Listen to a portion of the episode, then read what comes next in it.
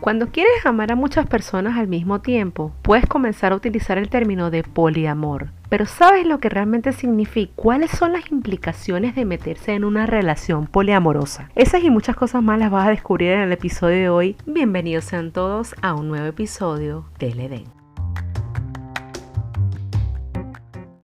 Hello, hello a todos. Bienvenidos sean una vez más a este rinconcito de contenido interesante llamado El Edén.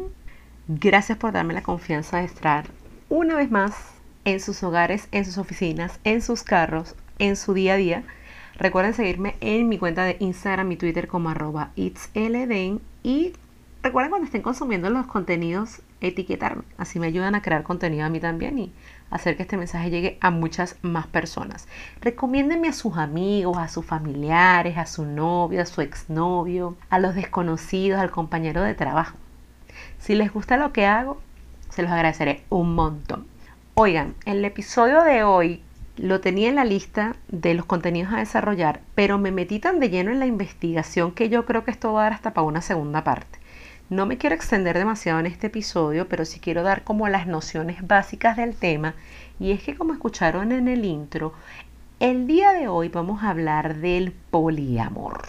El poliamor, este término que se ha vuelto tan famoso de los últimos cuatro años para acá, el cual usa un grupo de WhatsApp al, del cual soy miembro y ellos se la pasan diciendo que ellos viven en una cultura de poliamor, decidí meterme de fondo en lo que tiene que ver con la cronología del poliamor, qué significa, qué variantes tiene, qué tipos de poliamor existen, por qué la gente se pone a inventar que quiere experimentar el poliamor, qué errores se le pueden ir en esa fórmula y sobre todo mi apreciación personal que siento que es el toque más importante de este podcast. Bueno, vamos a entrar en materia de una vez. La primera parte de este episodio va a tratar un poco de lo que es la cronología de cómo es que dentro de nuestra civilización y dentro del reino animal está vista eh, la óptica del poliamor y algunas reacciones y números importantes de esta religión, como decía un amigo que pertenece a la comunidad swinger. En la segunda parte vamos a hablar de los tipos de poliamor y vamos a comentar un poco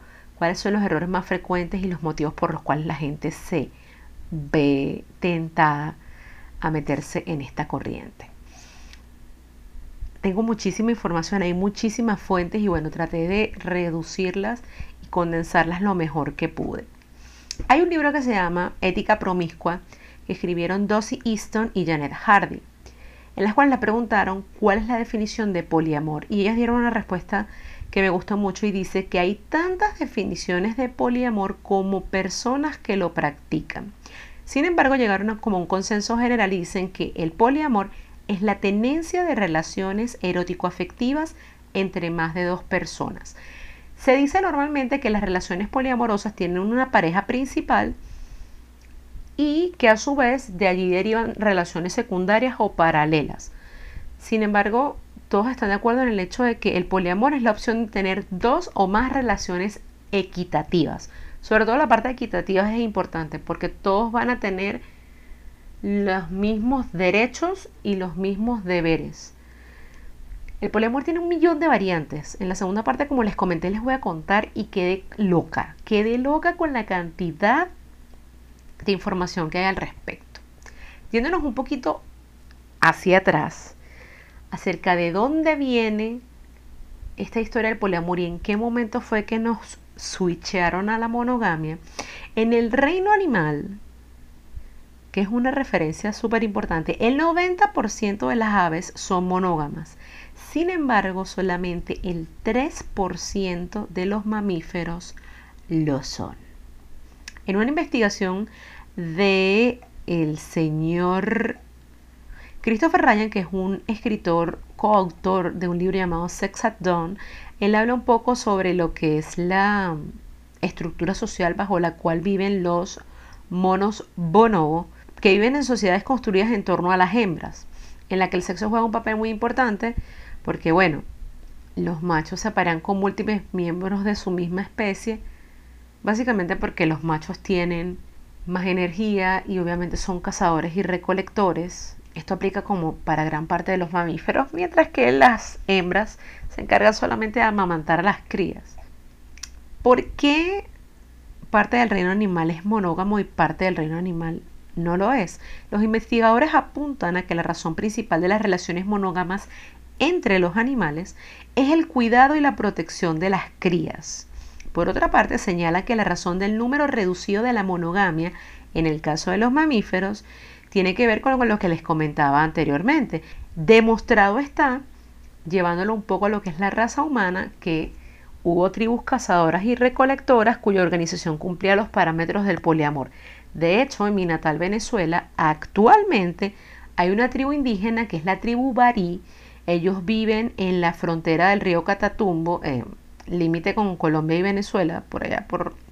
Y ellos tienen socialmente la poligamia como estructura un hijo o un niño, mejor dicho, es cuidado y reconocido por tres, cuatro y cinco padres y obviamente a su vez los hombres de la tribu tienen relaciones con dos, tres y cuatro mujeres, incluso no solo sexuales, sino que también han desarrollado vínculos afectivos porque ellos se cuidan entre todos. Ese dato me resultó súper curioso que en este 2020 haya sociedades que realmente están construidas bajo un esquema social del poliamor. Me pareció súper guau. Otro documental que también me abrió los ojos y la mente más que todo a investigar sobre este tipo de corrientes, un grupo de, bueno, es como una docuserie que se llama, en pocas palabras en español, en inglés se llama Explain, hay un bloque de seis episodios, creo, seis o siete, que hablan todo lo que es sexo, relaciones, orgasmos, etcétera, y se llama Sexo en pocas palabras. En el documental de que está dedicado a la monogamia, hablan de que el matrimonio fue la herramienta para ampliar la fuerza laboral de las familias desde el principio de los tiempos, construir alianzas e imperios comerciales, conquistar tierras, entre muchos otros objetivos, que nada tenían que ver con fortalecer una relación sentimental entre hombre y mujer. Entonces, este tema del romanticismo, lo decía yo en el episodio de la infidelidad, es reciente, esto no tiene casi nada, cuidado y no tiene como tres siglos o menos. ¿Qué pasa? ¿Qué te vendieron? El, esquema comunicacional del matrimonio actual es el romance.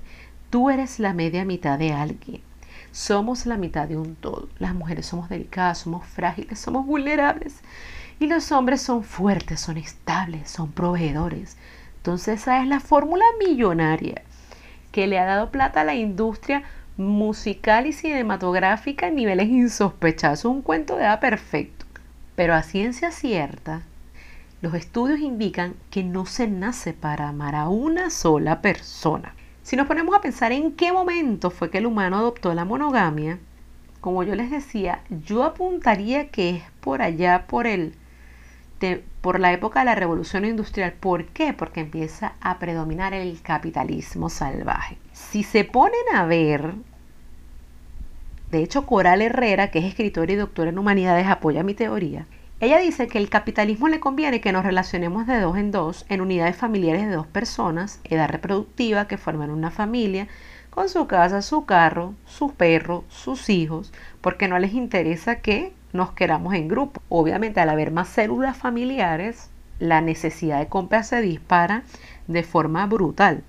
Por otra parte, Chris Bauch, que es investigador de la Universidad de Waterloo en Canadá, sugiere que algunos sucesos naturales como el contagio de las enfermedades puede tener gran influencia en el desarrollo de normas sociales y en concreto en la forma de juzgar de los grupos humanos. Finalmente, otra de las razones por las que los investigadores apelan a que nos adoptamos a una sociedad monógama, la protección de las crías, la tendencia a acumular provisiones y, como les expliqué hace un momento, la prevención de enfermedades de transmisión sexual. El cuento de la monogamia, como les decía, está basada o está sustentada en la propaganda del amor romántico, que viene mucho de doctrinas religiosas y sobre todo de productos culturales que tenemos a nuestro alcance. Incluso en la música, yo que soy súper melómana y la gente que me conoce lo sabe, hay una canción de Frank Sinatra que se llama L-O-V-E, que es amor en inglés, que tiene versos como Solo dos enamorados pueden hacerlo, toma mi corazón y no lo rompas, el amor fue creado para ti y para mí. O sea, siempre hemos sido dos en la fórmula. Tú y yo y más nadie. Entonces, ¿qué pasa? Que obviamente plantearte el amar a varias personas o estar vinculado emocionalmente a más de una persona, súper mal visto a nivel religioso, en conclusión, misión imposible. Este relato que les acabo de decir sostiene que la aceptación general de un modelo de relación que realmente no es el natural para los seres humanos. Los números así lo demuestran. Estados Unidos tiene un 80% de tasa de divorcios a nivel mundial y España tiene el sexto lugar con un 61%. Mi pregunta es, si los seres humanos somos tan malos para ser monógamos, ¿por qué seguimos insistiendo en que en el fin último de nuestra existencia y el clímax de mi felicidad sea comprometerme hasta que la muerte me separe con una sola persona? Otro aspecto importante de este lado del mundo, obviamente es donde más precoces estamos con el tema del poliamor. Me metí en Google Trends a averiguar un poco las tendencias de búsqueda desde 2004 para acá. Y los líderes en este lado del mundo o en la parte de América somos Argentina, Uruguay, Paraguay, México y Brasil. Sobre el resto de los países del mundo en lo que a términos de búsqueda de poliamor en los buscadores de Google se refiere. Estados Unidos es líder en este tema y de hecho gran parte del contenido que consigues del poliamor lo consigues en inglés. Y en Europa esto empezó a sonar como en el 2016 en adelante. Eso no quiere decir que no habían parejas poliamorosas antes, pero a partir de ese momento es que como que la gente decidió abrir la mente a otro tipo de estructuras y darse la oportunidad al menos de escuchar otro tipo de relaciones que no sean las monogámicas y que probablemente puedan funcionar para ellos. En la segunda parte de este episodio vamos a hablar de los tipos de poliamor y uno que otro dato curioso para que usted no muera en el intento de quererse meter en una relación poliamorosa. Así que quédense por aquí que ya regresamos.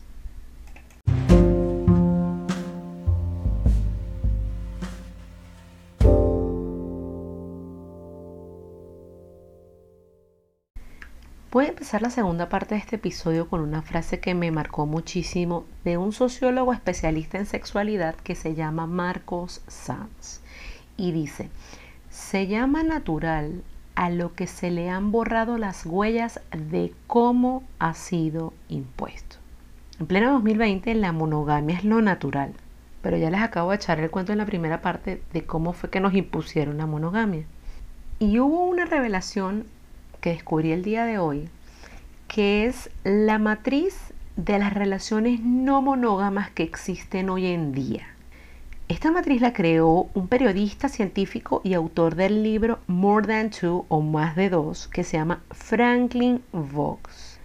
No tienen idea y los Patreon ya lo van a ver, porque les estoy dejando en Patreon el esquema de las relaciones no monógamas. Es un verdadero laberinto tratar de posicionarte dentro de ese mapa. Porque, ¿qué hay dentro de las relaciones no monógamas? El tema swinger, las relaciones poliamorosas, obviamente el sexo casual, la parte del engaño, y todo eso se va entretejiendo de a poco y te puedes convertir en una verdadera maraña de información que necesitas un buen rato para intentar entender ese gráfico. Pero es cuando tú dices, esa es la entrada a un mundo de información insospechado. Una de las cosas que quiero traer a colación en este episodio es que las relaciones abiertas y el poliamor no son lo mismo. El diccionario Cambridge define el término unión abierta o relaciones abiertas como la unión en la cual las dos partes poseen libertad para tener relaciones sexuales con otras personas. Entonces, esta concepción por lo tanto, difiere de la relación poliamorosa, porque en la relación poliamorosa todas las partes involucradas tienen sexo y vínculos afectivos con otras personas. Lo que ambos tipos de relaciones tienen en común es el consenso de las partes involucradas. En este tema, consenso y comunicación, la misma cantaleta que me vienen escuchando hace tres episodios atrás. Bandera en su relación, consenso y comunicación. Todo se trata de negociar. Escuchen esta declaración. El problema radica en que el poliamor no son cuernos ni es una excusa para tener otras relaciones, es un sentimiento que va más allá y para el cual Hay que abrir la mente para comprenderlo, algo que no todo el mundo está dispuesto a hacer. Yo me he llevado tanta cantidad de chascos de hace un tiempo para acá que he estado como leyendo un poco y documentándome en la materia, porque te miran como bicho raro, te cuestionan, te juzgan, te dicen que tú lo que estás buscando es una excusa para justificar la promiscuidad, ya vamos a hablar de eso.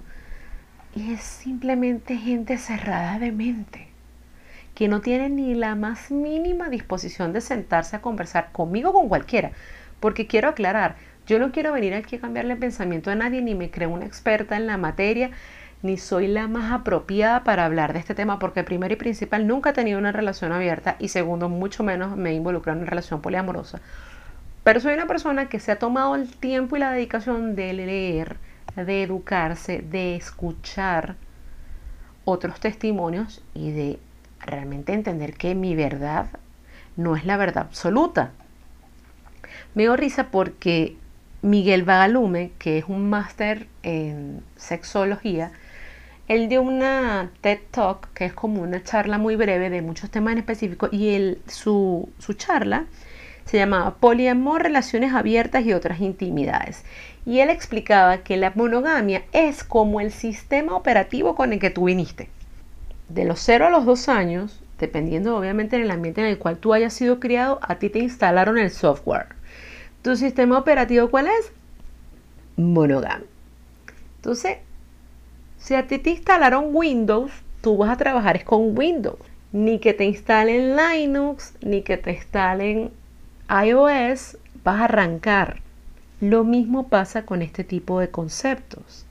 Además de que las decisiones que tú tomes en tu vida adulta, además de estar marcadas por tu sistema operativo, también tiene que ver con tus patrones de crianza, tus circunstancias personales, tus antecedentes emocionales, tanto a nivel familiar como a nivel de pareja, y por supuesto, tus relaciones anteriores. Nosotros somos el resultado de lo que nos ha tocado vivir. Y por lo menos en mi caso personal, yo tuve como un punto de quiebra, yo lo explicaba en, en los primeros episodios, y fue como el momento de decir, mm, ¿qué hay más allá de estas cuatro paredes o estas cuatro líneas en las cuales yo estoy manejándome en estos momentos. Además que vi en aquel momento, oye, no recuerdo cómo se llama el, el, reality, pero había un reality show de Discovery Channel, gringo, por supuesto, que era un tipo y eran cuatro esposas. Y él tenía su esposa principal y tenía sus esposas secundarias, que ya vamos a hablar un poquito de eso. Los tipos de poliamor. Hay varios tipos de poliamor, yo solamente les voy a hablar aquí de tres, porque si no se me va a hacer eterno el episodio. Sin embargo, les voy a dar en el bonus algunas referencias que pueden consultar en internet donde van a obtener muchísima más información sobre lo que es la parte del poliamor. Los tres principales tipos de poliamor son el poliamor jerárquico, que tiene que ver con relación primaria y relaciones secundarias. El caso de reality que les estaba contando, él tenía una esposa primaria y tenía tres esposas secundarias. Con, eran cuatro esposas en total, con tres de ellas tenía hijos. Solamente con una no había tenido hijos. Todos vivían bajo el mismo techo. ¿Y cuál es la diferencia? Que la relación primaria antecede a las relaciones secundarias porque pueden haber múltiples factores que influyen en, la prioridad de esa relación. No tiene que ver con que, ay, yo a ella la quiero más y ella es mi relación primaria. No, porque pueden haber temas como inversión de tiempo, como prioridades, no sé, tienes más hijos, o temas financieros, o cohabitación física. De repente no vives con tus cuatro esposas, sino que vives con tu principal y las secundarias a cada una la tienes en su casa con sus hijos. Punto importante en el poliamor. Todos saben de todos. Ahí no hay secretos, ahí no hay escondedera y todos están completamente conscientes de la dinámica en la que están metidos. El segundo tipo de relación poliamorosa es lo que se llama las relaciones unicornio. Las relaciones unicornio las quise conversar con ustedes porque vi una serie en Netflix que se llama Tú, yo, ella, que habla de eso. Un matrimonio heterosexual que incorpora un tercer individuo bisexual. Dicen los preceptos que este tercer individuo no debería involucrarse emocionalmente ni pedir nada a cambio a la pareja heterosexual, pero en el caso de la serie, la, la chica unicornio, porque es una chica, se involucra sentimentalmente con ellos. Se involucra, se va a vivir con ellos y tú comienzas a ver la dinámica de la cantidad de dificultades que se les presentan tanto a nivel del vecindario, cómo los ven los vecinos, cómo se empiezan ellos a autodescubrir el tema de la adopción, el tema de la paternidad, paternidad de tres, la custodia. Es un tema bien, bien complejo. Así que las relaciones unicornio también es otra forma de desarrollar relaciones poliamorosas. Y la tercera, que me pareció que es la más bizarra, pero al mismo tiempo como que la más challenging o retadora, es las relaciones polimono, donde uno de los miembros es monógamo y el otro miembro es poliamoroso o es polígamo. Eso sí debe ser un verdadero espectáculo. Y hay material desarrollado, videos en YouTube, tutoriales en páginas web descargables que te hablan de si tú eres monógamo y te enamoraste de un poliamoroso, porque puede pasar. Tú te puedes enamorar de una persona poliamorosa y viceversa. Un poliamoroso se puede enamorar de un monógamo y te, te enseñan cómo lidiar con el tema, cómo manejar situaciones que para un monógamo son complejas, como el tema de los celos, como el tema de la intimidad, la privacidad, ese tipo de cosas. Los tres errores más frecuentes al meterse en la investigación de poliamor es primero no haber hecho investigación. Usted no se puede meter en este tema de poliamor porque usted quiere salvar su relación o porque quieres darle un giro a tu vida, porque no, esto es un estilo de vida. Documentense antes de siquiera contemplar la posibilidad de salir de una relación monógama. Ese es el primer error. El segundo error viene derivado al uso de palabras o frases que hemos venido utilizando en un contexto que dentro del universo poliamoroso tienen un contexto y un significado totalmente diferente, como por ejemplo abrir la relación. ¿Qué tanto vas a abrir la relación? ¿Va a ser una relación abierta o realmente estás dispuesta o dispuesto a una relación poliamorosa donde tú o tu pareja se pueden involucrar física y sentimentalmente con más de una persona. Solo vas a abrir la relación para temas sexuales y te vas a reservar la parte de las emociones y la intimidad. ¿Te vas a contar o no te vas a contar las intimidades? ¿Qué tanto vas a querer saber de lo que dice tu pareja? ¿Qué tanto le vas a contar tú? ¿Estableciste reglas desde un comienzo o vas a ir estableciendo las reglas sobre la marcha? ¿Qué pasa cuando te enredas con una relación que quieres tener más allá de los límites que estableciste con tu pareja. O sea, son un montón de cosas. Entonces, ese es el segundo error. Y el tercer error tiene que ver a no llegar a un acuerdo desde la complicidad. Porque además de ser compañeros, amigos, pareja y amantes, tienen que ser cómplices. Porque si no lo están disfrutando y solo lo están haciendo por una obligación o por un recurso salvavidas o por querer sostener algo que es insostenible, no hay forma de que eso arranque. No hay forma de que una relación se salve al tomar un camino desesperado como puede ser una relación abierta o una relación poliamorosa. Janet Hardy, que es una autora de un libro llamado Ética Promiscua, apunta que existen tres condiciones indispensables para poder practicar el poliamor. El primero es ser consciente de cómo somos quiénes somos, cómo nos criamos, cuáles fueron nuestras relaciones pasadas. Número dos, tener cierta tolerancia al caos. Y número tres, empatía. Si tu pareja no habla, si tú no hablas, si tú eres introvertido, si te guardas las cosas, eso no es para ti. ¿Cuáles son las principales razones por las que la gente se mete en este tema del poliamor? Les comentaba hace un momento. ¿Tienes una crisis de pareja? Y quieres intentar algo nuevo. En Netflix hay una película que se llama Newness, que es buenísima también. Una pareja de adolescentes que querían experimentar cosas nuevas y se pusieron a jugar a la relación abierta. El desenlace de esa película es bien chévere. Véanla. El poliamor no te va a salvar la relación. Las relaciones se tienen que plantear. si quieres una relación abierta, si quieres una relación como poliamorosa, pero nunca lo plantees como una última opción. Porque como les decía, lo más probable es que no resuelvas nada.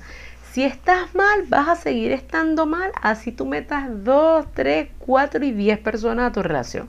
Y no estoy hablando de nada más relaciones sentimentales, porque aquí creo que cuando tú metes gente en la relación, la vaina se va a venir palo abajo. Tu familia, tus amigos, tus compañeros de trabajo. Cuando la gente empieza a opinar, mi mamá tiene un refrán muy sabio que dice que en asuntos de marido y mujer nadie se debe meter. Así que agarren ese dato por ahí. Segunda causa por la cual la gente se mete en este tema del poliamor, porque quieren justificar su promiscuidad. Le voy a echar un cuento, esto es un storytelling time. Yo conocí a un hombre aquí en Panamá. Cuando yo lo conocí, él estaba casado su relación de matrimonio iba palo abajo. Ya eso no tenía salvación alguna, por lo menos de mi criterio. Tenía un amante. Y adicionalmente a eso, me estaba tirando los perros a mí. Entonces él le iba a ser infiel a la amante conmigo. Y obviamente le estaba haciendo ese, ese, esa maldad a su esposa. Al sol de hoy está divorciado y bueno, no quiero hablar mucho del asunto, pero en algún momento estábamos hablando y yo le decía, ¿tú crees que tú puedas amar a más de una mujer al mismo tiempo? Claro que sí, así. Y yo, amigo, tú lo que eres es un promiscuo que quieres tener un line-up de mujeres a tu gusto y complacencia y quieres venir a decir que tú puedes amar a más de dos mujeres a la vez, que realmente esa es como una de las premisas del poliamor, para justificar tu putería. Me disculpan. La tercera causa por la que se meten en este tema del poliamor es porque quieren reconstruir sus relaciones de otra manera. Y siento que esa es como eureka. Al menos la opción más aceptada de acuerdo a mi criterio. Pero ahí tienes que empezar a, tener en cuenta aspectos como cómo vas a lidiar con los celos. Porque los celos son un elemento demasiado importante en una relación poliamorosa. De hecho, Paige Turner, que es creadora de una página que se llama poly.land, que tiene que ver con temas de poliamor y todo lo demás, tiene 8 años casada con su marido. Y desde hace unos años ambos salen con otras mujeres. De hecho, Turner reconoce que ha sentido celos en su relación poliamorosa, pero cree que el objetivo no es dejar de sentir los celos para siempre, sino simplemente sobrellevarlos. Además, y escuchen esto, desde que es poliamorosa ha experimentado mucho menos celos de cuando era monógama. Es que de hecho hay relaciones poliamorosas que son muchísimo más sanas que una relación monógama. Y eso a uno lo deja pensando y te como que te retumba la cabeza y te, te sacude los cimientos de lo que has estado acostumbrado o a que has escuchado hasta este momento. Ya para finalizar, quiero traer a colación un estudio de Giasu Enciso, que es autora de una tesis llamada poliamor, afectos y emociones. Y ella dice, el poliamor no le sirve a todo el mundo, como la monogamia tampoco. Y lo que les decía yo, para ser poliamoroso es preciso haberse informado previamente y haber realizado un proceso de formación en el asunto, porque esto no es tan fácil como lo pinta. Hay una frase que marcó mi vida y tiene un antes y un después con respecto al tema del poliamor. Esta frase la dijo David Barash, autor de un libro llamado El mito de la monogamia, y dice lo siguiente. La monogamia es como el vegetarianismo. Puedes escoger ser vegetariano y eso será excelente para tu salud, socialmente aceptado y éticamente correcto. No hay forma de que te cuestionen por ser vegetariano. Pero el hecho de que seas vegetariano no quiere decir que el tocino va a dejar de oler rico. Entonces, bueno, con esta reflexión final hemos llegado al final de este episodio. Espero que les haya gustado un montón. Un beso para todos ustedes, los quiero un montón y nos hablamos la próxima semana. Chao, chao.